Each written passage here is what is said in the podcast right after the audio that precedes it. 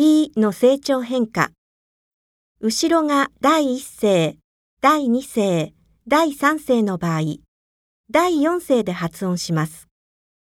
一千、一直、一起。後ろが第四声の場合、第二声で発音します。一次、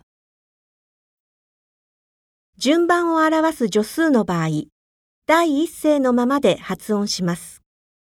一号、一月、第一次。